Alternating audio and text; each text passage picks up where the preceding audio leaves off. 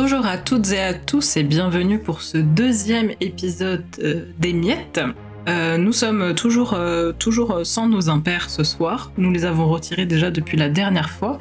Et après nous être joyeusement disputés sur ces deux épisodes de franchise qui nous tiennent à cœur que sont Fast and Furious 2 et Fast and Furious Tokyo Drift, nous allons avoir un épisode ce soir, je l'espère, plus apaisé, ou peut-être pas, autour d'un autre film qui nous intéresse, qui est le film Last Days, réalisé par Gus Van Sant et sorti en 2005.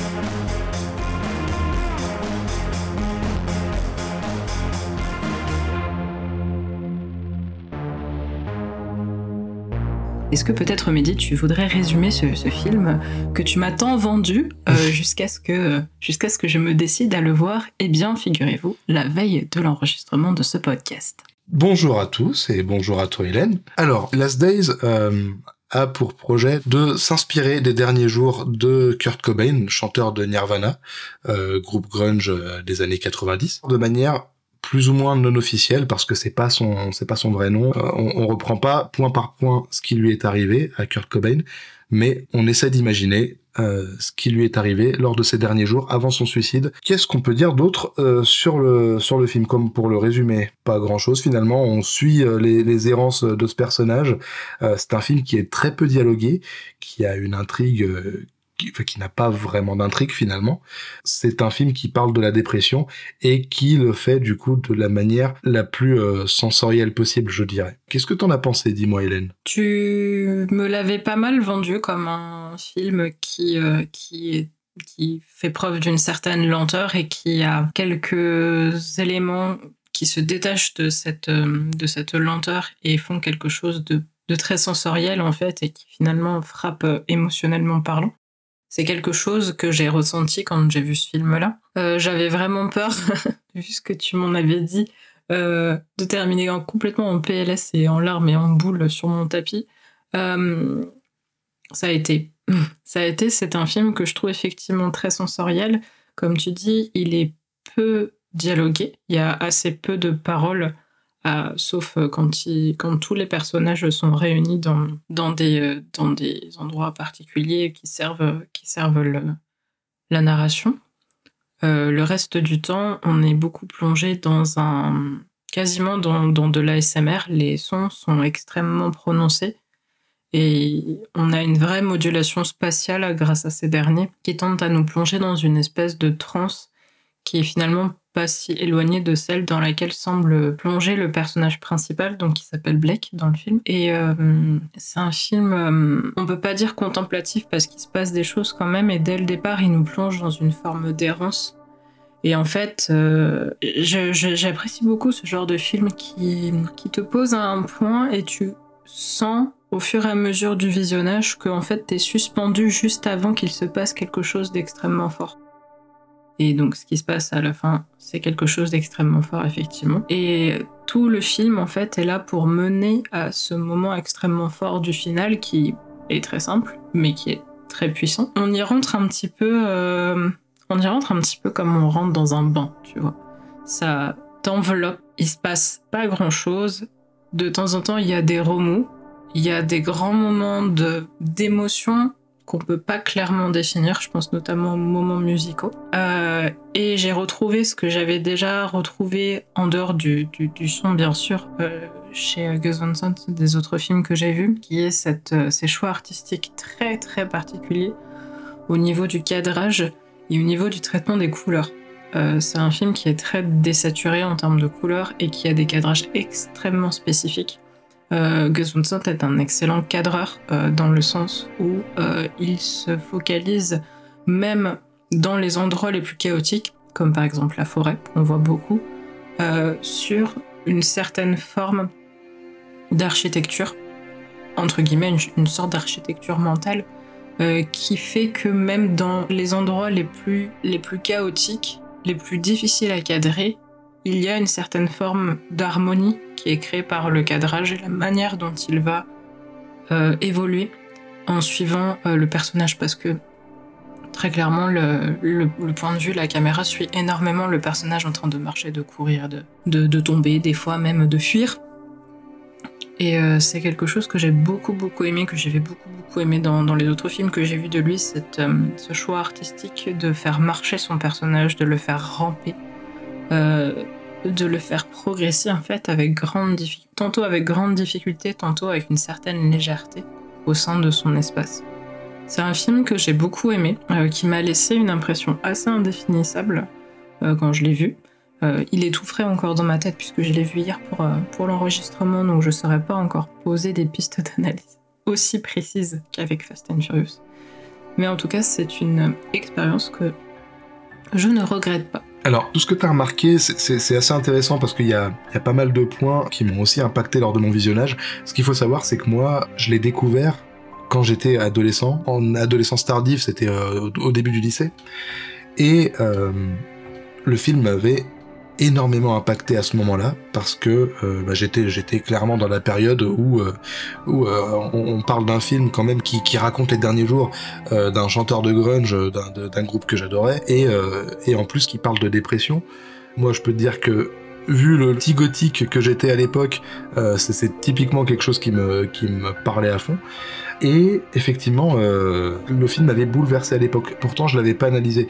Je me rappelle juste que euh, j'avais été marqué par euh, rien que le format en fait. Le format 4 tiers, c'est quelque chose qui déjà à l'époque que que j'avais pas spécialement l'habitude de de contempler parce que bah c'est pas les films que je regardais le plus souvent les films en 4 tiers et là pour le coup bah ça ça avait pris, ça avait marché sur moi, parce que euh, c'est une analyse basique, mais euh, il n'empêche qu'un format 4 tiers peut renforcer un sentiment d'enfermement par rapport à un 16 neuvième ou un scope. Euh, ah. Donc les, les compositions en 4 tiers m'avaient pas mal parlé. Et à côté de ça, j'avais été bluffé par la performance de Michael Pitt, qui joue le, cet ersatz de Kurt Cobain, euh, Blake ici, parce que euh, il est habité, en fait. Il est vraiment habité par son personnage, si bien d'ailleurs que lors de la production du film et, même pendant la promotion, il a créé un groupe qui s'appelle, qui s'appelait Pagoda, qui n'existe plus, je crois aujourd'hui. Euh, je crois que ça a duré vraiment le temps de, la période du film, où ils ont carrément composé deux trois morceaux euh, dans un peu le style de Nirvana. Euh, ils ont fait des clips et on sent en fait qu'il y a tout ça, ça a permis de préparer Michael Pitt sur son interprétation. Donc voilà, c'était à peu près le ressenti que j'avais eu à l'époque lorsque je l'avais vu. Et depuis, j'ai jamais reposé les yeux dessus. Et là, je l'ai redécouvert pour la première fois depuis des années. Et ça a été encore plus fort parce que il y a plein de choses que je n'avais pas vues. Il y, a, plein de choses que j'avais ressenties mais sur lesquels je n'avais pas mis de mots. Et, là, vraiment, je, le film, malgré son minimalisme, malgré ses économies de moyens, m'a hurlé aux oreilles tout ce qu'il avait à me dire, en fait. Je pense qu'en fait, le film, je l'avais déjà largement digéré en amont par mes, mes premiers visionnages de l'époque. Et là, en fait, le fait de l'avoir vaguement en tête et de remettre les yeux dessus avec mon œil d'aujourd'hui, euh, ça m'a ça m'a révélé pas mal de choses. Fausse ou vrai, c'est pas la question. En tout cas, le film m'a dit beaucoup plus de choses. Par quoi est-ce qu'on pourrait commencer? Tout simplement, comme tu le disais, le travail du son.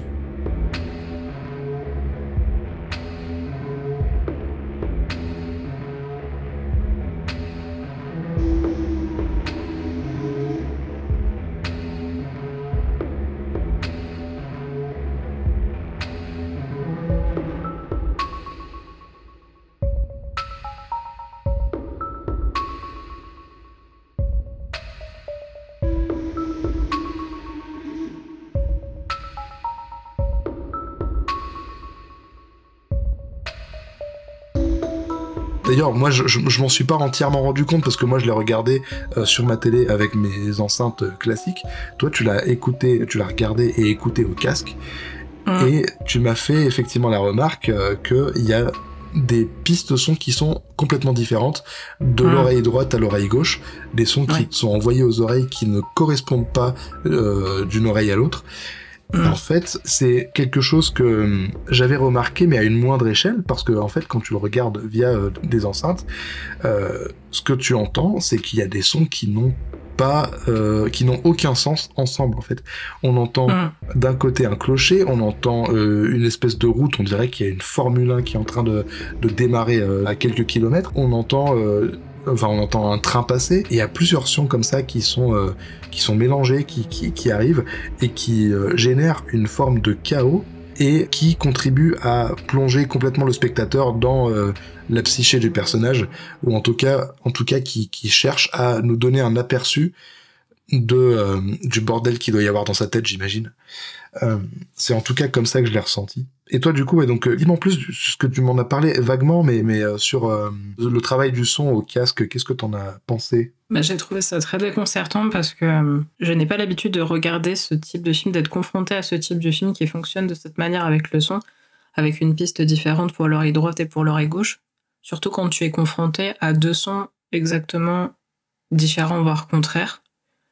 Et euh, ça provoque un peu. euh, je pense que c'est censé provoquer une spatialisation, un petit peu comme euh, c'est devenu assez célèbre maintenant sur YouTube euh, de d'héberger des, des sons qui sont en, en 4 dimensions, en 8 dimensions, en 10 dimensions, et c'est en fait un son qui tourne autour de toi, qui donne l'impression de tourner autour de toi. Là, c'est pas du tout le cas en fait, parce que rien n'est fait, rien n'est fait pour moduler un espace si ce n'est un véritable chaos. Les sons s'entrechoquent les uns contre les autres.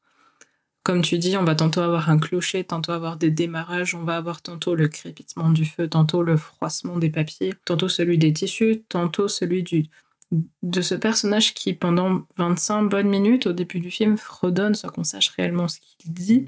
Enfin, moi, heureusement que j'avais les sous-titres en fait, parce que, parce que très clairement, euh, c'est quasiment incompréhensible en premier lieu, parce qu'il fredonne. Et, euh, et j'ai vraiment eu l'impression. euh, l'impression d'un personnage, bah déjà quand il parlait, qui parlait pour lui-même, pour combler le, le silence et une certaine forme de solitude dans cette grande maison qui, même si elle est habitée par plusieurs personnes, elle la rend en permanence abandonnée, vide. Et euh, il y a un côté très, euh, très effrayant en fait par rapport à cette maison où il semble tout petit. Ce qui est étrange, c'est que quand il rentre dans la maison par l'extérieur, ça a l'air d'être une toute petite cabane dans les bois, et en fait, quand tu rentres à l'intérieur, ça a l'air d'un truc énorme avec des grands murs, avec des grandes portes, des grands escaliers. Et euh, c'est comme si, une fois qu'il arrivait à l'intérieur de cette maison, cette maison euh, devenait une espèce d'église, de caisse de résonance, de grotte, euh, dans laquelle il se sentirait tout petit et, euh, et dans laquelle il, aurait euh, soudainement besoin en fait de, faire du bruit pour se réconforter. Et euh, les sons sont forts à l'extérieur, on a le crépitement des feuilles, le crépitement de l'eau, mais j'ai remarqué qu'ils étaient vraiment forts à l'intérieur, alors quand il met de la musique, on reviendra évidemment sur les passages musicaux qui sont exceptionnels, mais euh, les, bruits, je pense vraiment, ouais, la scène du début, je crois qu'il se fait un café ou il se fait à manger, je sais plus trop ce qu'il fait, il y a plein de bruits différents qui résonnent d'une manière qui n'est absolument pas naturelle, en fait, tout est très artificiel et à se demander si tous ces bruits ne sont pas produits, inventés par, euh, par le personnage lui-même. Et je pense à. Je crois que ça arrive à deux reprises. Il se pose dans son fauteuil il écrit. Ce qui consigne ses pensées dans un, dans un cahier, je crois. Et euh, systématiquement, quand il écrit dans son cahier, que ce soit, je sais pas, des paroles ou ses pensées, on a effectivement ces clochers euh, qui retentissent, ces morceaux d'opéra qui font un bruit faramineux et qui empêchent, en fait, euh, de savoir exactement ce que le personnage est en train de fredonner sans avoir les sous-titres. Et, ça crée une cacophonie qui semble à la fois refléter le désordre qu'il y a dans son, dans son esprit à ce moment-là et qu'il essaye peut-être d'agencer et de, cadrer avec ce qu'il écrit. Et, peut-être que justement ça- cette parole essaye de cadrer un petit peu toutes ces pensées qui sont dans sa tête et qu'elle n'y arrive pas. On a l'image d'une parole un petit peu effritée qui se délite en fait petit à petit, qui essaye de dire les choses. Et on remarque qu'il a beaucoup de mal à communiquer quand il, quand, quand il est visité par quelqu'un, à chaque fois, c'est vu comme une espèce d'agression qui est à fuir. Et quand il se retrouve face à une personne, euh, quand il parle, c'est comme s'il parlait à lui-même. En fait, il parle si bas, euh, il murmure si bas qu'en fait, on a l'impression qu'il a cessé de parler aux autres personnes depuis longtemps et qu'il essaye de se parler à lui-même. On en vient même à se demander si ces personnes qui le visitent ne sont pas en fait des produits de son imagination qui sont là pour combler cette solitude également. Et je trouve que le travail du son est super intéressant, à la fois parce que il va y avoir tantôt des éléments qui vont faire irruption de manière complètement artificielle en extra-digétique dans le film et du coup donner l'impression de n'avoir rien à faire là.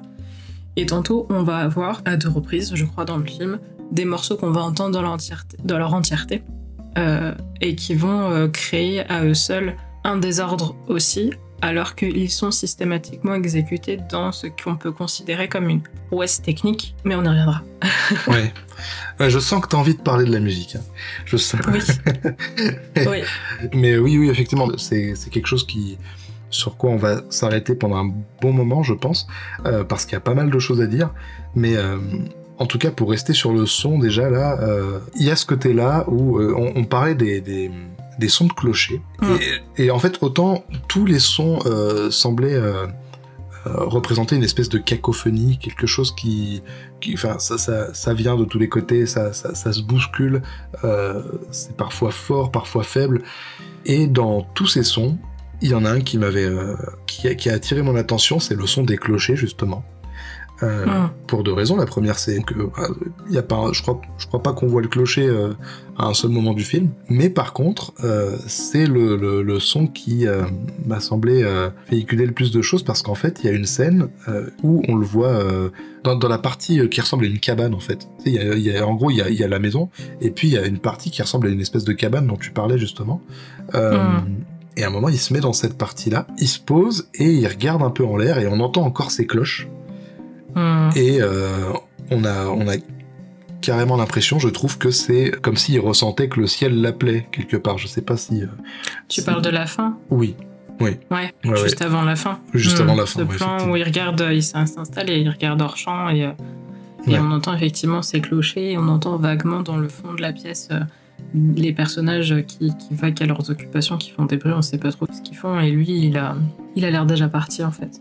C'est ça. Et en fait, il y a plusieurs euh, éléments comme ça qui, euh, en fait, je trouve ça glaçant. Quelque part, je trouve ça glaçant parce que euh, ces sons de cloche, on les entend, tout du long. Et, euh, et, ça veut dire que si lui c'est comme ça, parce que pour moi cette séquence elle, elle, euh, elle nous dit ça en fait, c'est quelque chose qui l'appelle. Et ça veut dire qu'en gros à chaque fois qu'on les entend, c'est lui qui, euh, qui songe à, à, en finir quoi. Et revoir le film avec ce point de vue là, je, ouais, je trouve ça assez glaçant.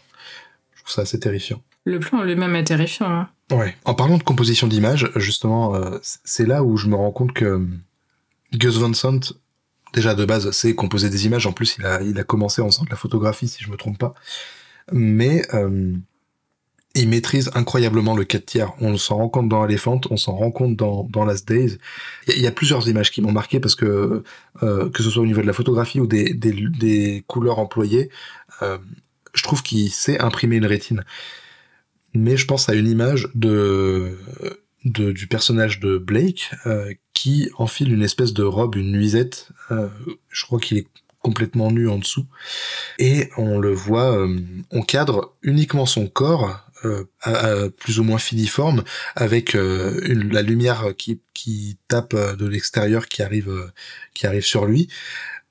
Et on voit cette robe noire et ce corps, en fait, il y a une espèce de fragilité qui s'en dégage, et, je trouve ça euh, assez captivant comment à partir de très peu de choses, parce que finalement c'est juste le corps de, cette personne euh, cadré juste au niveau du, de l'abdomen, ça, permet de véhiculer tellement de d'émotions. Il y a, quelque chose. En fait, c'est c'est littéralement, j'ai pas d'autre mot que que fragilité. C'est vraiment une fragilité qui se dégage de ce plan. Et, euh, et tous ces plans, je trouve, sont comme ça en fait. C'est que le Gus Van Sant euh, fait son travail de réalisation à merveille, à savoir qu'il nous parle véritablement par l'image et il le prouve encore plus avec euh, avec Last Days puisque comme on l'a dit c'est un film qui est très peu dialogué mais si on prend le temps de s'y intéresser peut nous communiquer énormément d'émotions et et tout un propos sur bah, ici la dépression oui, clairement, et euh, ça va de pair, je pense, avec l'utilisation de ce format.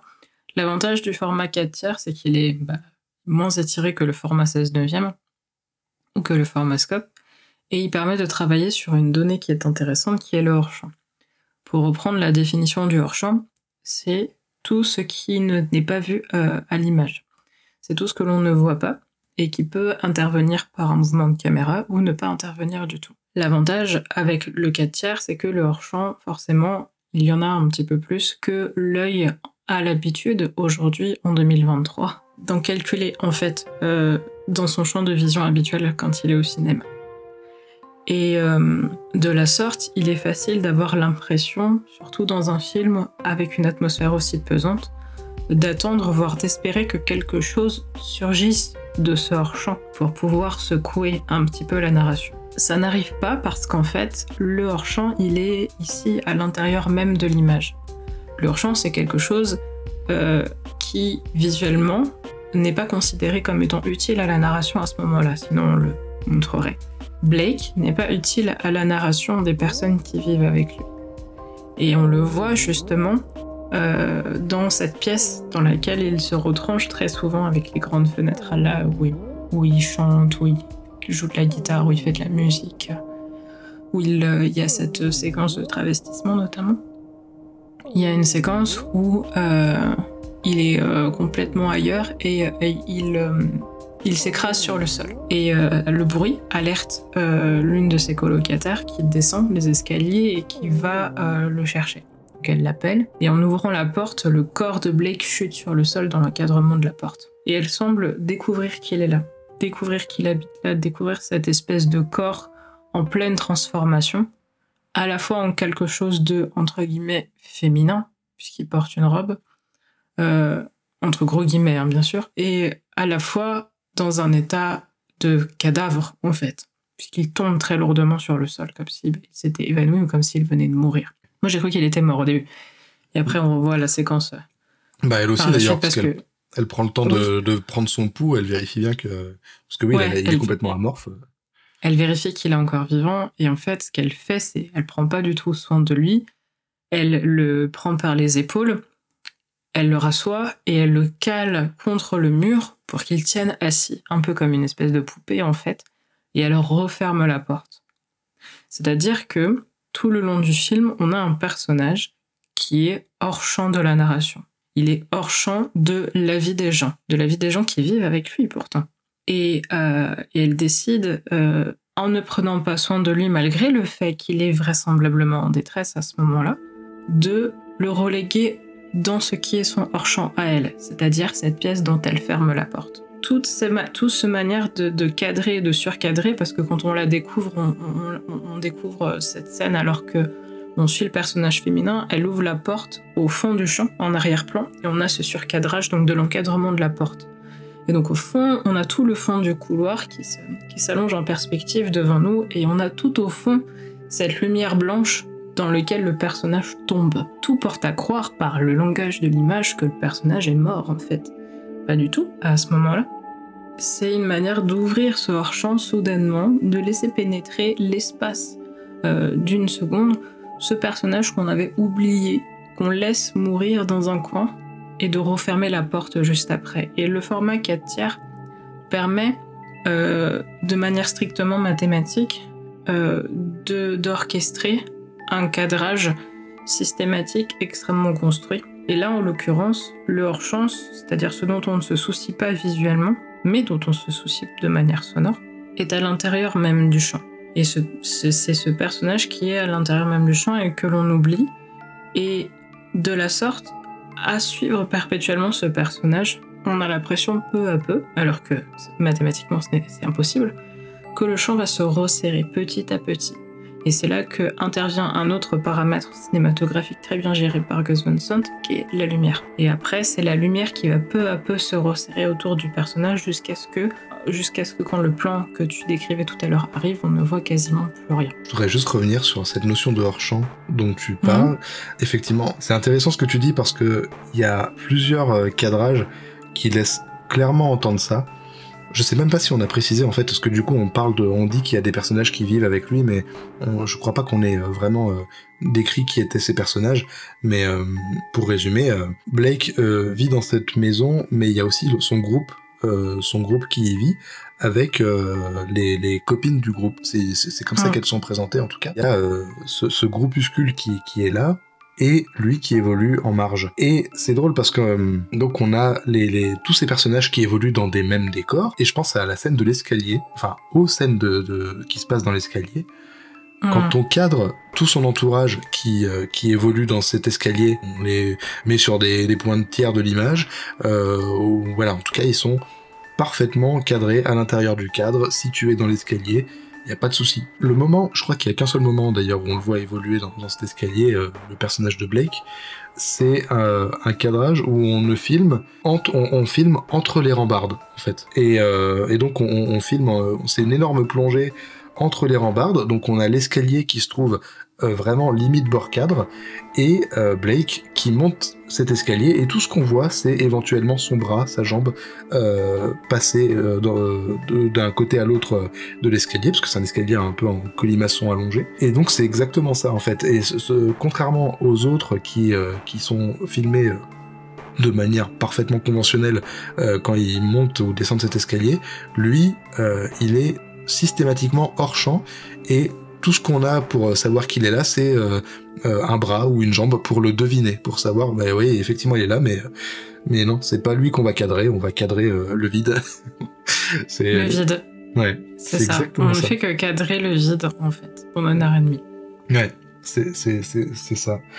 Et euh, et du coup, tu parlais aussi de de sa manière de se mouvoir tout à l'heure. Donc quand tu disais qu'il qu s'effondrait au sol, et ça aussi c'est un point qui m'a énormément marqué, que je trouve vraiment fort, c'est que sa prestation ressemblerait presque à une, une, danse contemporaine. On a vraiment une, une performance du corps euh, où, où, on le voit perdre toute sa vitalité.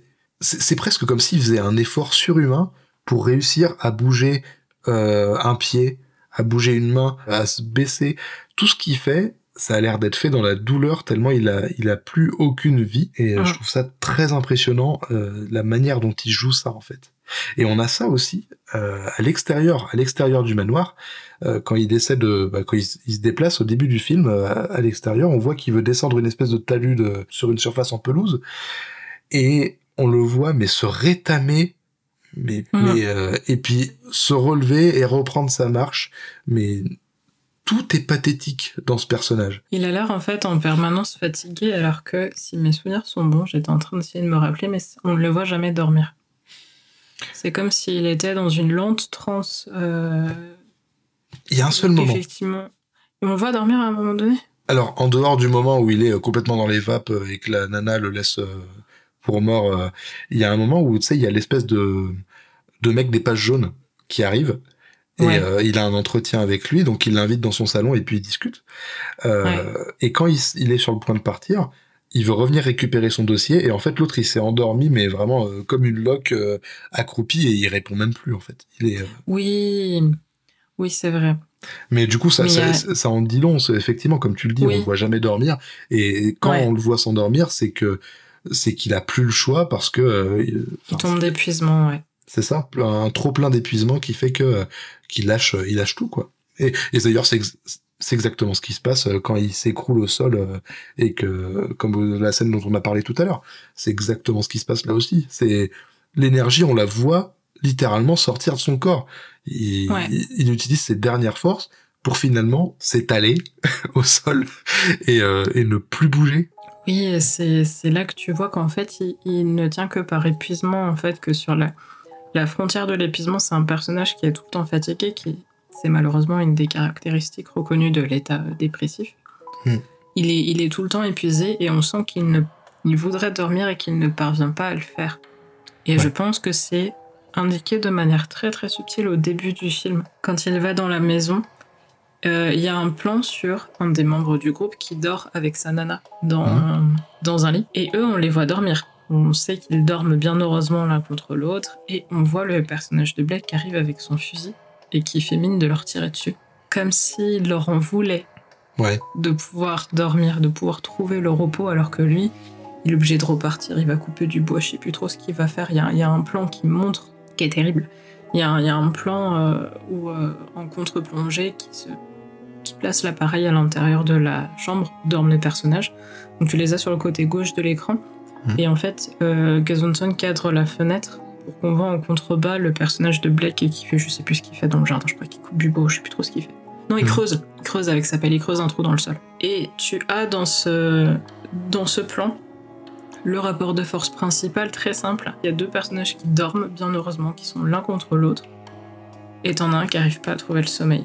Et qui creuse sa propre tombe métaphoriquement, en fait, dans le jardin. Et il y a plein de plans comme ça qui sont très simples et qui sont très, euh, très grinçants, en fait, parce qu'on on comprend peu à peu, en fait, la teneur de ces plans. Et euh, ce qui est intéressant aussi, je crois qu'on l'a pas encore dit, c'est qu'il y a des plans, des scènes qu'on voit plusieurs fois, mais d'angles différents. Il y a des scènes qui se répètent. Justement, je voudrais qu'on qu'on en arrive à, à, toutes les questions de, sur la temporalité, parce que je pense Mhm. que c- ça rentre entièrement là-dedans. Je, je te laisse continuer sur les scènes qui, euh, qui, euh, qui se... Oui, bah, un, un tout petit détail, en fait, on, on- on voit, euh, donc il y a effectivement, il y a évidemment un, un- un- un sous-texte basique qui est, on, on répète, on détruit la temporalité du film et donc la perception du temps de, de Blake. Euh, mais on remarque que les scènes que l'on voit plusieurs fois, c'est pas forcément les plus importantes et les plus impactantes. Ce, qui veut- ce que je veux dire, c'est que Gus Van Sant ne répète pas cette ces scènes pour mettre l'accent dessus et montrer qu'elles sont forcément plus importantes que d'autres. Au Mm. contraire, les scènes les plus importantes, c'est des scènes qui vont n'arriver qu'une seule fois et qui vont être soit des petits détails, comme par exemple celle-ci qui m'a particulièrement marqué, ou la scène, le tout petit plan de fin qui est gigantesque et qui Mm. temps, dure très peu de temps, doit durer peut-être 10 secondes. Et en même temps, tu vas avoir des scènes très très fortes qui elles vont s'étirer en longueur, qui sont, qui sont les scènes de musique. Mais on a effectivement euh, une temporalité qui est complètement, euh, complètement détruite. C'est ça, et en fait, je trouve ça génial euh, ce qui a été fait au niveau de la temporalité. Il y a plusieurs procédés comme ça qui euh, jouent sur le, le temps dans le récit. Donc, comme tu l'as dit, euh, effectivement, on, on a euh, donc ces scènes euh, qui euh, montrent exactement les mêmes instants mais pas vues du même angle, parfois même pas forcément vues de, de, de la même pièce. Et un autre procédé que je trouve excellent, c'est euh, donc on, l'a dit, on le voit souvent errer, on le suit euh, cadré euh, soit de derrière, la plupart du temps de derrière d'ailleurs, euh, un peu à la manière de, de Elephant d'ailleurs, sauf que lui est pas du tout cadré de la même manière parce qu'il est souvent en bas du cadre. On a un, décor qui l'écrase et puis le fait qu'il soit voûté fait qu'on on se rend compte de la du fardeau que c'est de juste se déplacer. Et, Ah. euh, et en fait, il y a un moment, à la fin du film, quand il décide de se, de se rendre en ville euh, à un concert, juste avant la toute fin d'ailleurs, je crois, c'est vraiment sa dernière sortie, il me semble. Mm. On a un, un chant contre chant génial parce que on le cadre de dos, donc on le voit marcher dans la forêt, et dans la même euh, énergie de, de, de, de marche, on- en fait, on- il, est, il avance exactement à la même vitesse dans le, cas, dans le plan suivant. On le, on le filme, on filme le contre chant, donc on le voit de face mais en ville. Mhm. Euh, donc c'est littéralement une, une ellipse temporelle, mais euh, qui est presque invisible par le biais du montage, parce qu'en fait lui il se déplace exactement de la même manière, sauf que juste Mhm. par un simple champ contre champ, on comprend en fait qu'il a aucune notion de la temporalité. En fait, il est Mm. probablement perdu dans ses pensées, et justement c'est pour ça qu'il évolue pas à la même vitesse que euh, tous ses tous ses potes qui sont dans la maison. Et c'est ce qui justement l'isole encore plus finalement, euh, parce que euh, on a un personnage qui évolue à sa vitesse et qui, euh, qui est donc complètement euh, en marge et complètement marginalisé par rapport à littéralement le reste du monde en fait. Hum, complètement. Et en fait, tout ce qui lui reste, c'est cette marche. C'est des axes qu'il va tracer avec sa, avec sa marche. Ce que tu décris, c'est ce qu'on appelle en, cinéma donc un raccord dans l'axe. Et en fait, euh, Van Sant en fait plein. Et euh, il utilise de nouveau ce- cette, ce mouvement, ce mouvement de marche qu'il utilisait déjà dans d'autres films, et notamment les films que l'on euh, que l'on raccroche à ce qu'on appelle une trilogie de la vie et de la mort, euh, qui, sont donc Elephant et, Jerry, euh, qui sont eux aussi marqués par ce mouvement de marche très prenant. Et en fait, je crois que c'est tout ce qui reste à ce personnage, ce mouvement de marche. C'est des petites choses très très simples. En fait, il revient à la simplicité des choses. Se baigner nu dans la rivière, marcher dans la nature, murmurer pour soi-même, euh, faire de la musique tout seul dans le coin d'une pièce, quasiment plongé dans le noir, écouter de la musique très fort. C'est plein de petites choses en fait qui, euh, qui permettent au personnage de d'essayer de se réapproprier l'espace, un espace qui est physique euh, par la marche et un espace qui est sonore par euh, le chant, par le murmure et en fait par la musique. Mm. Et si on remarque en fait, si je me trompe pas, les seuls passages où on l'entend clairement, c'est quand il chante. Oui. Et encore, Et encore, il y a une chanson où euh, il marmonne la moitié de ses paroles finalement. Oui. La- Mais la- on entend. euh, Oui, tu, oui, par- on- tu parles duquel? De la première ou de la deuxième? Euh, pas celle avec le looper, donc euh, celle où il chante à la Ouais. guitare. Effectivement, il y a des phrases qui répètent, qui prononcent parfaitement bien. Justement, on y reviendra probablement dans pas si longtemps que ça, parce qu'on va bientôt arriver aux scènes de musique finalement. Mais euh, mais sinon, ouais, pour le reste, les, les couplets sont les couplets sont sont très vagues. D'ailleurs, d'ailleurs, c'est très étrange. Je sais pas euh, sur quoi ils se sont basés pour les sous-titres, parce que euh, moi, à l'époque, je la connaissais par cœur cette chanson et euh, je, je, me rappelle que je connaissais les paroles. Alors maintenant, je les ai, je, je les ai plus entièrement en tête, mais je suis presque sûr. Alors peut-être que je me trompe, il faudra que je vérifie, mais je suis presque sûr que les sous-titres qui sont mis sur les, les couplets n'ont rien à voir avec les paroles qu'il qu'il est censé chanter. Alors je, je, je sais pas, je sais pas si. euh, Je sais- saurais pas dire. ouais. Très franchement, je saurais pas dire parce que, comme tu dis, il y, a des- il y a des paroles qui, qui résonnent avec une clarté édifiante Hmm. et d'autres qui, effectivement, sont mâchées. Alors, est-ce que c'est les vraies paroles? Est-ce que c'est ce qu'ils chantent ou est-ce que pas du tout? Est-ce qu'ils chantent quelque chose et que dans les sous-titres, il y a les vraies paroles qu'elle aurait dû chanter? Hmm. Je sais pas. Et si on s'arrêtait sur les musiques euh, et sur les scènes musicales, parce que je sens que tu n'attends que ça.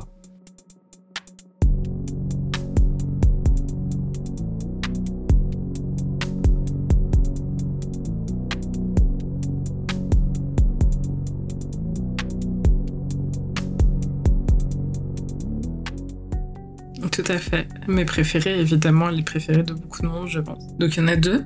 Euh, on, en a une dans la première partie du film euh, qui consiste, euh, qui est très particulière. En fait, il s'enferme dans une des pièces pour jouer de la musique. Et en fait, on voit toute la scène de l'extérieur de la maison. Et euh, Sant opère ce qu'on appelle donc un travelling optique arrière. Donc en fait, il fait un zoom arrière très très long pendant, je crois, bien 4 bonnes minutes. Euh, et toute la séquence est en fait ce, plan qui, recule, donc ce, zoom optique, euh, enfin ce travelling optique arrière. Et, euh, donc, donc il y a cette première scène, donc, qui, en fait, on voit rien de ce qui se passe à l'intérieur, c'est juste ce long zoom et ce long des zooms. Et donc il y a une seconde scène qui, elle, est à la fin, enfin, dans la dernière partie du film, où le, ici, enfin, Blake s'est- a rejoint ses collègues euh, de son groupe, qui l'abandonnent et le laissent tout seul dans une pièce où ils écoutent et enregistrent de la musique. Et il y a, pareil, cette très belle scène qui fait, pareil, 4 minutes, qui est un plan fixe, donc on ne bouge pas à la caméra. La caméra est posée, elle tourne, et c'est euh, Blake qui euh, joue une chanson qui est euh, tragique. Et c'est l'une des plus belles scènes du film alors qu'il se passe rien, c'est un mec qui joue de la musique. Ouais. Hmm. Donc, qu'est-ce que tu veux en dire?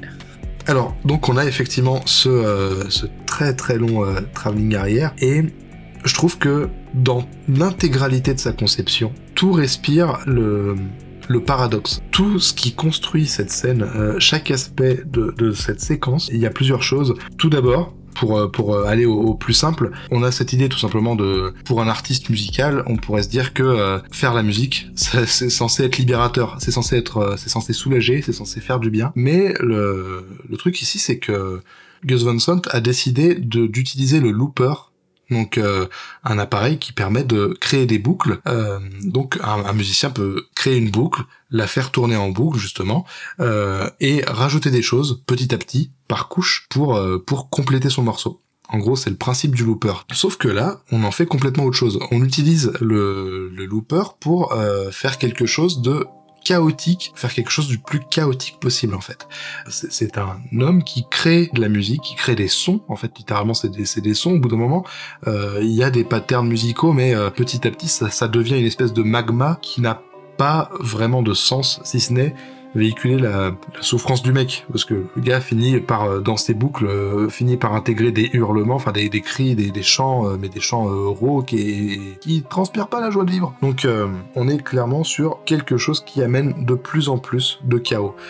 Donc on a un premier niveau de, paradoxe dans le principe même de, de faire de la musique pour s'entériner encore plus dans un état de mal-être. Encore autre chose, on a, comme tu le disais, un euh, long travelling arrière, un très long travelling arrière. Mais ce travelling arrière, qui en temps normal devrait permettre de d'amener encore plus d'air autour du personnage pour créer un cadre encore plus aéré et donc en principe moins oppressant, Ici, ce qui est intéressant, c'est qu'en fait, on recule non pas sur le personnage directement, mais sur une fenêtre qui donne sur le personnage. Ça veut dire que, à mesure qu'on recule, on a un cadre dans le cadre, à savoir cette fenêtre, qui rétrécit, qui rétrécit et qui laisse donc encore moins de place à ce personnage pour évoluer. Encore après ça, on a euh, dans les, la, gestuelle du personnage qui commence sur un instrument, qui commence à faire de la guitare, donc qui fait une ou deux boucles à la guitare, donc il reste à peu près au même endroit. Plus ça va, et plus il va se diriger vers un instrument puis un autre instrument, puis un autre instrument, et on va le voir au loin, dans la petite fenêtre, se déplacer de plus en plus, euh, comme un lion en cage. Plus ça va, et plus on va être oppressé pour ce personnage, déjà par ce qui nous arrive dans les oreilles, parce que c'est du concentré de chaos, et par les procédés qui sont utilisés pour représenter euh, cet état-là. Vraiment, je, trouve toute cette séquence brillante par, euh, par tout ce qu'elle entreprend et sa manière de le faire. Techniquement parlant, c'est quand même pas facile à faire. Enfin, un, travelling, qu'il soit mécanique ou optique, demande un certain nombre de dispositifs de mise en place et enfin, c'est compliqué. Je sais hmm. pas si vous avez déjà essayé de faire un travelling dans vos vies, mais moi j'ai déjà essayé, c'est pas facile.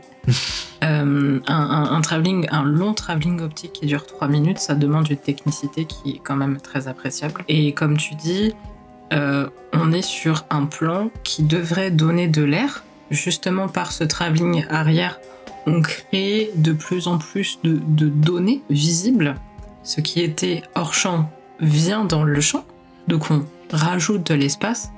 Et alors qu'on devrait rajouter de l'espace, ce dernier devient de plus en plus étouffant. On pourrait aller à l'analyse un petit peu facile, et je vais la faire parce qu'il faut bien la faire, mmh. euh, avec ce looper qui donne l'impression plus que jamais que le personnage tourne en rond voilà, c'est fait.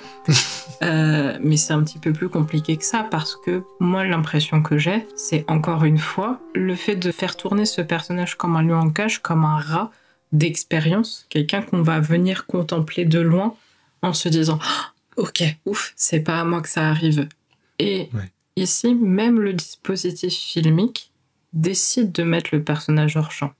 Comme s'il était tellement relou comme s'il faisait tellement de bruit, qu'il était tellement gênant, qu'on mm. décidait, nous, de partir de la maison. Comme si le point de vue filmique disait allez c'est bon vas-y j'abandonne en fait. C'est trop dur. Ouais on l'abandonne petit à petit en fait à, son sort finalement. C'est ça. C'est intéressant parce que hum, cette séquence donc qui, qui consiste à enfermer un personnage avec sa propre création à savoir la musique qu'il est en train de faire euh, ça me rappelle une scène d'un autre film qui est sorti à la même période en plus, qui est sorti euh, un an plus tôt, euh, à savoir Aviator de, Martin Scorsese. Ah. Euh, donc voilà, pour, pour résumer rapidement, Aviator raconte l'histoire d'un d'un mania d'Hollywood qui est aussi entrepreneur et qui a, qui a, touché à tout dans sa vie et qui et qui a aussi été un, un réalisateur excentrique parce qu'il a il a voulu faire des films, les films les plus chers de l'histoire, les plus impressionnants, etc. Et c'est un homme qui avait des euh, qui avait des troubles obsessionnels compulsifs euh, et euh, qui qui à un moment du film se retrouve à délirer seul dans sa salle de cinéma, sa salle de cinéma privée et on a une séquence où il part dans, un délire total parce que il se met à, à, répéter des, des, phrases en boucle. Ah, tiens, on y revient. Et, et aussi justement ce qui tourne en boucle sur son projecteur, c'est euh, des films que lui-même a réalisés, à savoir des images de désert. Mais voilà, en tout cas, on a encore là l'image du de l'artiste en souffrance qui euh, s'enferme avec sa propre création. C'est comme si en fait la personne ne laissait pas son cerveau respirer finalement. Comme si, euh, que ce soit dans Aviator ou dans Last Days, ce principe même de représenter un homme qui s'enferme avec ce qu'il a créé, c'est une imagerie parfaite, je trouve, pour euh, incarner l'enfermement l'enfermement de l'esprit, euh, parce que euh, tu ne laisses rien n'arriver d'autre que ce que tu as fait toi-même. C'est quelque chose qui ne peut que te faire du mal en fait. Et, et je trouve que là dans Last Days, on est complètement dedans. Oui, bah très très clairement. Et c'est d'autant plus flippant que jusqu'à présent dans le film, on voyait le personnage fuir des situations qui lui convenaient pas, comme par exemple un visiteur, Mm. en allant dans la nature, en marchant, bref, en bougeant, même si c'était compliqué pour lui de bouger, il bouge un peu quand même. Et là, soudainement, il bouge plus, entre guillemets, et tourne en rond, et c'est comme si soudainement on prenait de l'altitude, bon là en l'occurrence on prend du recul au sens propre du terme, Mm. pour euh, considérer l'itinéraire de ce personnage et se rendre compte qu'en fait il avait tourné en rond. C'était comme si on l'avait traqué en fait tout le long du film Ouais. et qu'on analysait ces données GPS en fait à la fin et que pour se rendre compte qu'en fait il avait tourné en rond. Et Ouais. en ce sens, je trouve que ce film, euh, c'est une des raisons pour lesquelles il s'imbrique dans cette espèce de trilogie avec Elephant et, et Jerry, c'est qu'on a dans ces trois films ce désespoir du mouvement qui ne fait que tourner en rond. Et systématiquement, ah, ça a un rapport intrinsèque avec un fond musical. Il y a euh, ce, ce plan séquence euh, dans Elephant où on voit l'un des personnages euh, partir, euh, partir sur c'est d'un terrain de foot et Mhm. euh, il traverse le lycée sur euh, le déroulement entier de la sonate au, au clair de lune. Ouais. Et, euh, et donc il y a encore une fois ce- cette thématique euh, de la marche silencieuse où on a l'impression que le personnage ne sait pas où il va alors qu'en fait il sait très bien où il va, c'est juste qu'il met très longtemps à y arriver. Mm. Et c'est quelque chose que l'on retrouve effectivement aussi dans Jerry, dans ce pareil très long plan séquence où on a les deux personnages qui marchent en plein milieu du désert dans cet espace un petit peu euh, un petit peu perdu alors que l'aube est en train de se lever, on sait pas trop, il y a cette espèce de lumière rose et ils, ils ne marchent même plus à ce moment-là du film parce qu'ils sont épuisés, ils, ils y vont petit pas par petit pas, ils, ils font presque du surplace. Ouais. Et dans les trois cas, on a, on a l'idée d'un grand espace qui est parcouru, un espace qui, euh, pour Jerry, n'a pas d'horizon, et en même temps de personnages qui ne vont euh, nulle part, de personnages qui sont de toute façon cloisonnés euh, par euh, l'environnement euh, dans lequel ils se trouvent, qui sont piégés. Et ce piège, bon, c'est un petit peu plus compliqué pour Elephant, mais pour Jerry, clairement, jusqu'à la fin du film, il est en grande partie dans leur tête. Hmm. Et là, dans Last Day, je trouve que ce piège, si on peut appeler ça un piège, est envisagé d'une nouvelle manière. C'est-à-dire que on va pas se... Il va y avoir des séquences de marche. Mais euh, au début, d'ailleurs, euh, celle, du, celle du début de Last Days ressemble à bien des égards à celle du début d'Elephant, pour le coup, quand on... avec cette idée de filmer un personnage qui marche de dos, euh, de cette manière très particulière, qui est celle de Van Sant et de personne d'autre. Et là, soudainement, on va voir un, on va voir un personnage piégé et qui est complètement abandonné par le mouvement de la caméra. La caméra le suivait, l'œil de la caméra le suivait depuis tout ce temps, et là, soudainement, on a cet œil mécanique froid, glacial, qui s'éloigne petit à petit, mais très lentement, comme si s'apprêtait à s'arrêter, comme si le personnage, comme s'il attendait que le personnage se dise ah ouais, en fait, il faut que j'aille voir la caméra pour me faire filmer. Et, là, c'est pas du tout, c'est pas du tout le cas. Et euh, moi, la comparaison que j'ai, le film que ça m'a évoqué inévitablement, mais qui me revient inévitablement quand je vois du Gus Van Sant, c'est Tango de Satan de Bellatar, euh, qui euh, se démarque par ses longs plans séquences soit fixes avec un travelling optique, soit ces travelling de marche avec ces personnages qui vont marcher très très longuement. Et il y a un plan dans Jerry notamment, on voit les deux personnages qui marchent alors qu'ils sont bousculés par le vent. Et il y a plein de, de grosses boules de, de, de, de fourrés, de poussière qui leur euh, tournent autour. Il y a une grande séquence, pareil, qui est assez célèbre dans Tango de Satan. On a deux personnages qui marchent dans la rue. Et il y a plein de papiers qui volent autour d'eux, qui sont euh, agités par la tempête. Hmm. Et ce personnage euh, qui marche, euh, qui semble lutter contre les éléments, alors que dans Last Day, il n'y a pas de vent, euh, avec les épaules rentrées, à, à moitié ployées sur lui-même, ça me donne vraiment le, l'impression de retrouver ces personnages du film de Bellatar, donc il y a quelques années quand même, attends, parce qu'il, oui, il a, bah, il a 30 ans cette année, parce qu'il est sorti en 93, si je me trompe pas, 94, donc Satan. Et donc euh, il y a, y a ce- cette idée de filmer un personnage qui, qui marche, euh, Hmm. mais où tu comprends très rapidement par le procédé de mise en scène que cette marche est vaine et qu'elle reflète juste le quotidien d'un personnage qui, entre gros guillemets, tourne rond, mais du fait qu'en fait on va filmer ce quotidien de telle sorte que entre le début du film et la fin du film, il n'y aura pas d'évolution, ou alors une évolution tragique. En parlant justement de, euh, des séquences de marche euh, entre les trois films dont on a parlé de Gus Van Sant, à savoir Elephant, euh, Jerry et Last Days, il y a aussi la gestion du temps, encore ici, qui, mm. qui est très intéressante parce qu'il y a toujours des procédés utilisés sur la temporalité de la séquence, mais qui ne véhiculent jamais la même chose. On a dans Jerry ces, ces, séquences qui, qui se distendent, qui sont interminables et qui euh, clairement euh, euh, cette idée de d'errance. Ici encore, ils n'ont aucune notion du temps, mais ici parce qu'ils sont perdus autant physiquement que dans leur tête, ils savent plus où ils en sont. Dans Last Days, on a aussi ça, c'est cette gestion de la, temporalité, par exemple en faisant des, des chants contre chants qui ne se passent absolument pas au même moment ni au même endroit, entre deux pas quoi. Et on a euh, ça dans Elephant aussi, où on a des carrément des différences, des, des variations de, de, la vitesse de, de l'image en fait. toute la séquence est en vitesse euh, en vitesse normale et par moment, on se retrouve en ralenti, le temps d'un instant, le temps de cadrer euh, certaines personnes ou le temps de voir certaines actions, et on repart dans une vitesse dans une vitesse classique. Et là, mmh moi je, l'ai toujours interprété comme euh, une façon parmi d'autres, parce que dans Elephant il y a plusieurs euh, procédés euh, sur le temps comme ça qui sont utilisés, une façon parmi d'autres de, mm. de, de représenter, d'incarner le ressenti adolescent de la temporalité tout simplement. En tout cas, c'est ça aussi que je trouve très intéressant chez, chez Gus Van Sant dans sa, sa façon d'utiliser le temps et de, de rester, de garder ces idées-là de, de mise en scène, mais à chaque fois pour véhiculer des choses différentes. Tout à fait. Ce qui est intéressant, c'est que là, en l'occurrence, Last Days, c'est un film en particulier sur mm. un musicien. Et s'il y a bien quelque chose qui est relié au temps dans les éléments de, la vie, c'est bien la musique. Et je trouve que c'est euh, important qu'on ait euh, dans ce film deux séquences musicales qui sont régies théoriquement par du temps, mais ici un temps qui est complètement étiré. Et on va avoir ici un, un temps. Enfin, moi j'ai eu l'impression euh, d'avoir un changement de subordination entre la musique et l'image. Euh, encore aujourd'hui, même si on s'accorde sur le fait que la musique est essentielle au film, c'est quelque chose dont on se souvient finalement assez peu. C'est pas quelque chose à part euh, dans des films où les réalisateurs et réalisatrices travaillent spécifiquement avec des compositeurs reconnus. On va pas autant porter attention à la musique qu'à l'image, c'est un fait.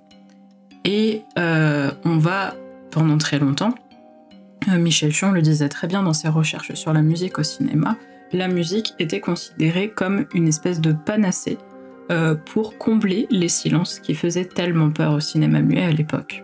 Là, pour le coup, c'était vraiment une peur totale du, silence, et la musique a souvent été considérée comme une espèce de lion, et dans tous les cas, était là pour presque illustrer avoir une, vision d'illustration ou de mise euh, en exergue de certains sentiments euh, à l'image. Bref, elle y était subordonnée et euh, ne, pouvait, ne pouvait pas à l'époque ou jusqu'à récemment encore hein, dans certains films n'a pas d'utilité particulière.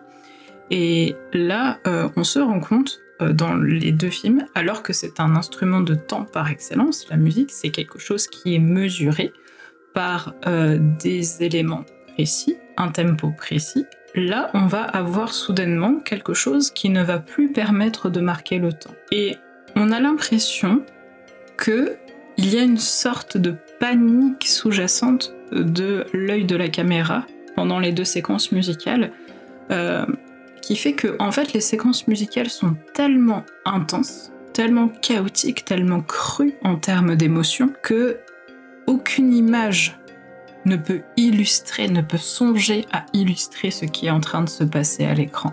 De la sorte, l'image est plus du tout l'acteur principal de ce que l'on ressent en face de cette séquence. C'est la musique qui prend possession de la scène à ce moment-là, de telle sorte que dans la première séquence, il n'y a plus entre guillemets que le choix d'exécuter un travelling d'une lenteur absolue, de la durée de la musique. Et dans la deuxième séquence, L'abandon du mouvement de la caméra, du mouvement mécanique, est clair et net, c'est un plan fixe de 3 minutes 50. Et ça donne l'occasion à la musique de s'exprimer ce qui a été rarement fait au cinéma, pour le coup, de s'exprimer très clairement ici, dans tout son côté très cru, très sobre, très désespéré, parce que vraiment les, deux séquences musicales sont douloureuses. Euh, il y a ici l'expression de ce cri, de cet appel au secours que personne n'entend parce que le personnage est tout seul. Et il n'y a pas de fioriture euh, dans ces, euh, ces scènes-là. La première, c'est un travelling, la deuxième, c'est un plan fixe. C'est tout. C'est très technique, parce que le plan fixe, il faut pas le rater. Le plan séquence, il faut pas le rater. Il n'y a pas de montage. Euh, faut pas se planter à aucun moment. Et, et peut-être qu'il se plante, mais en fait, à la limite, on le saura jamais parce que ça fait partie de ce petit moment presque d'intimité qui a été capturé par l'œil de la caméra à ce moment-là. Et je trouve que ça fait de ces séquences musicales quelque chose de très très beau. Et c'est à ce moment-là, justement, qu'en fait le temps s'arrête. Que tu as envie de te poser et de faire que ces séquences musicales ne s'arrêtent jamais. Et c'est là, vraiment dans la deuxième séquence, je trouve, dans ce plan fixe, avec cette musique, cet instrument du temps par excellence, qu'on a une, ligne de fuite temporelle. Il y a, une faille, en fait, qui s'ouvre à mm. ce moment-là. Et le temps n'existe plus. C'est intéressant ce que tu m'as dit là, sur le fait que, que quel que soit le bruit qu'il fait, euh, on ne l'entend pas, personne l'entend alors qu'il hurle de désespoir euh, en chantant. C'est ça qui est terrible, c'est qu'en fait, concrètement, le film nous le montre, on l'entend, mais encore une fois, on en revient à, à cette idée de hors-champ où personne ne le calcule.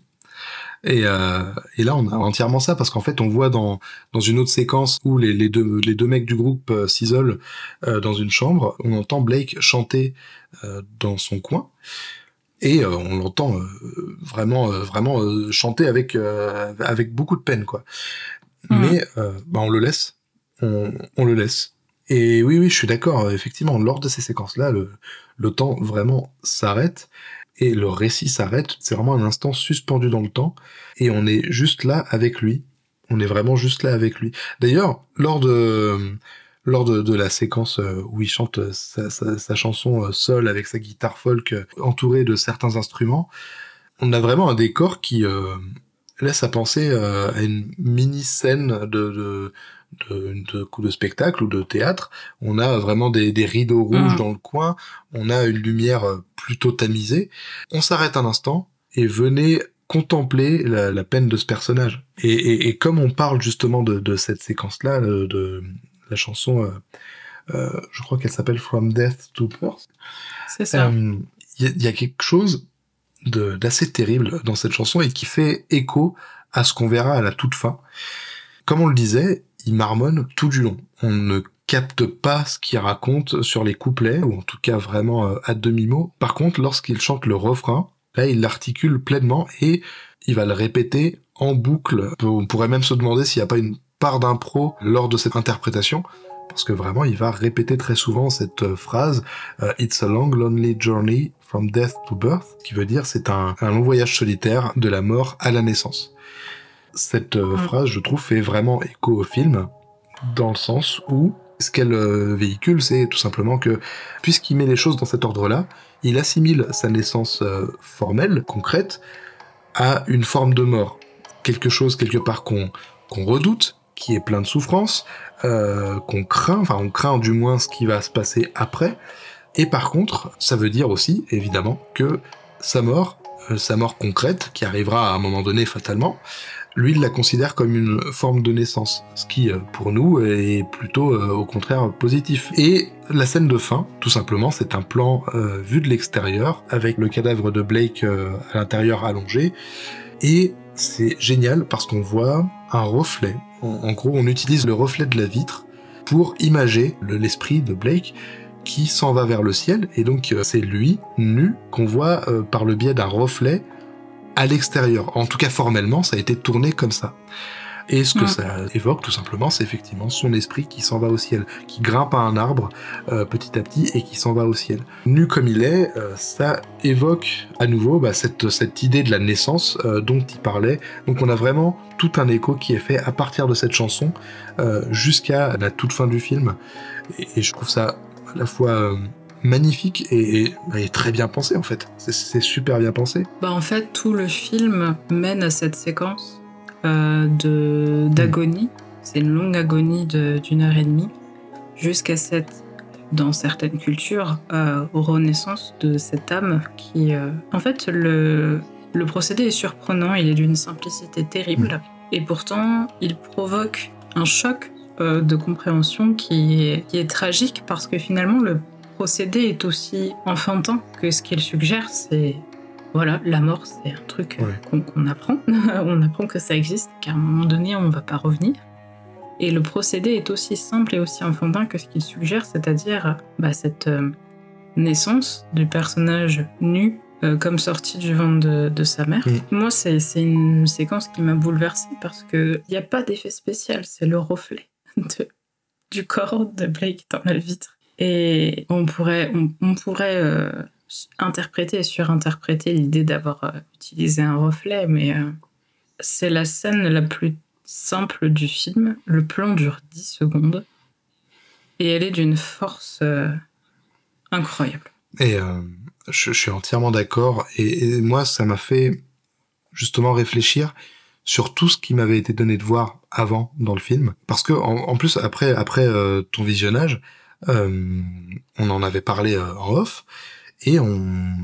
ce que j'avais ressenti, c'est que c'est un film quand même qui va moins frontalement dans l'émotion que Jerry ou même Elephant. Hmm. C'est un film qui euh, est d'une simplicité déconcertante, qui euh, utilise des procédés très simples, vraiment très simples, euh, de, de- de mise en scène et, et en termes de technicité de, de tournage, on va vraiment pas chercher de ch- des choses très élaborées, si ce n'est à la limite ce fameux travelling arrière euh, extrêmement long.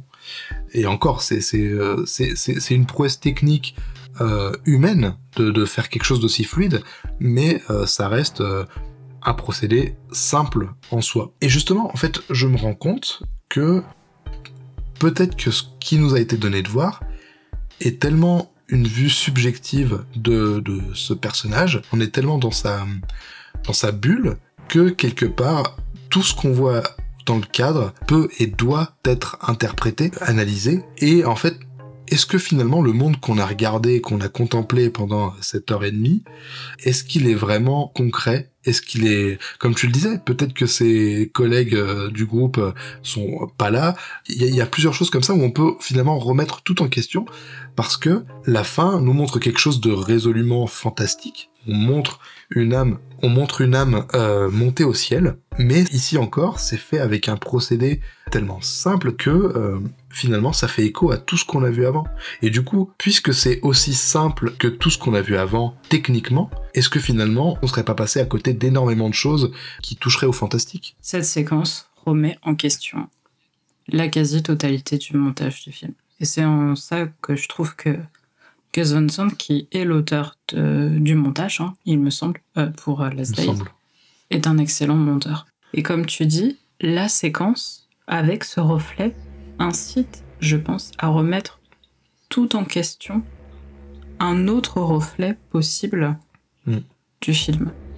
Et euh, je trouve que c'est une bonne manière, euh, c'est une bonne manière de, de- de conclure euh, cet épisode. de- de- On n'est pas là pour proposer une interprétation, une seule et unique interprétation qui va venir décortiquer le film. C'est vraiment une interprétation ici qui, qui est la nôtre, hein, qui consiste à, à poser peut-être un, un éclairage avec des émotions et des subjectivités qui sont différentes. Ouais. Je pense qu'on peut s'arrêter là, euh, si, ça te, si ça te va. Euh, merci d'avoir discuté avec moi euh, de, de- de ce film absolument passionnant. Eh ben merci à toi Hélène. Merci à toutes et à tous euh, d'avoir écouté l'épisode jusque-là. On se dit à la semaine prochaine pour un prochain épisode des miettes. Et on vous laisse avec le bêtisier. Bonne soirée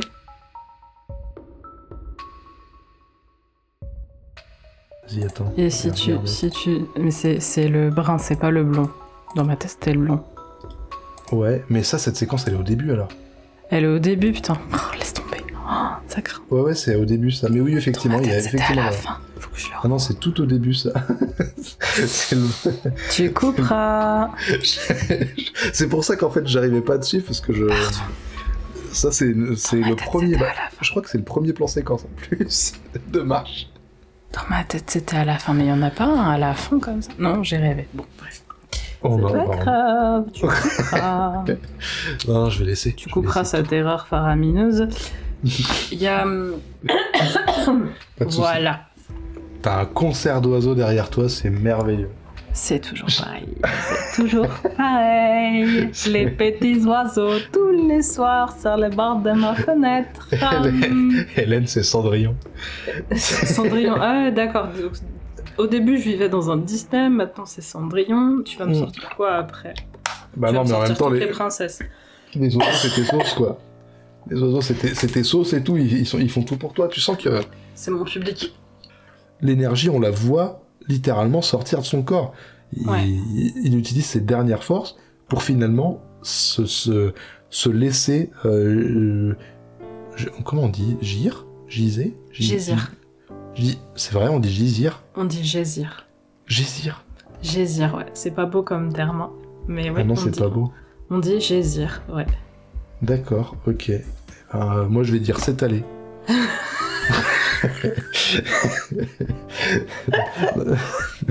non, mais. Euh... C'est terrible, j'avais un mot en tête. Ah, une ironie. Euh, bref, je repars. Oh, j'ai fait saturer la piste de fou. je sais pas comment je vais la monter dans le bêtisier. Je sais pas si elle est montable dans le bêtisier tellement j'ai échappé ce rire qui venait du cœur. tu t'a- tu t'attends à ce qu'il te sorte un mot de malade, le gars. Tu crois qu'il a retenu le dictionnaire par cœur tellement. euh, L'ironie. Une ironie. Ça te la coupe, hein. Euh, euh, Fatigué. bordel. Euh, bref. Tu mettras pas ça dans le bêtisier, s'il te plaît. Maillot. J'ai ta carrière entre les mains, Mehdi. non, non, on n'inverse pas les rôles comme ça. Euh, donc, euh, on a effectivement dans la partie euh, plus auteur, entre guillemets, le film My Own Private Idaho avec Keanu Reeves et. Je vais même pas dire le casting. J'ai dit les noms des autres, j'ai pas dit le casting. Qui s'en bat les couilles. Il en a plus rien à foutre. Euh, voilà. Donc, je- je- de mettre tout ça euh, bien dans l'ordre et bien dans le bon sens. Ah, je suis fatigué, c'est trop tard là. Peut-être euh, aborder. Fatigué, Mehdi. Putain, mais moi aussi là, genre, pourquoi je fais des phrases compliquées? Pourquoi je dis pas ouais, Il est film bien 22h23, on est éclataxe. Il fait précisément 26 degrés dans cette pièce. Marre. Pourquoi non, mais de toute façon, la prochaine fois, je dis ouais, franchement, le film il est cool, va le voir. Va le voir, il est chouette et tout. C'est fun. Mehdi, tu mettras du Didier Redo Ah oui, oui, oui, oui, ouais, absolument. Absolument, ça t'inquiète pas, le didgeridoo, il va y en avoir. Il va y en avoir. Allez. On va didgerider ce podcast.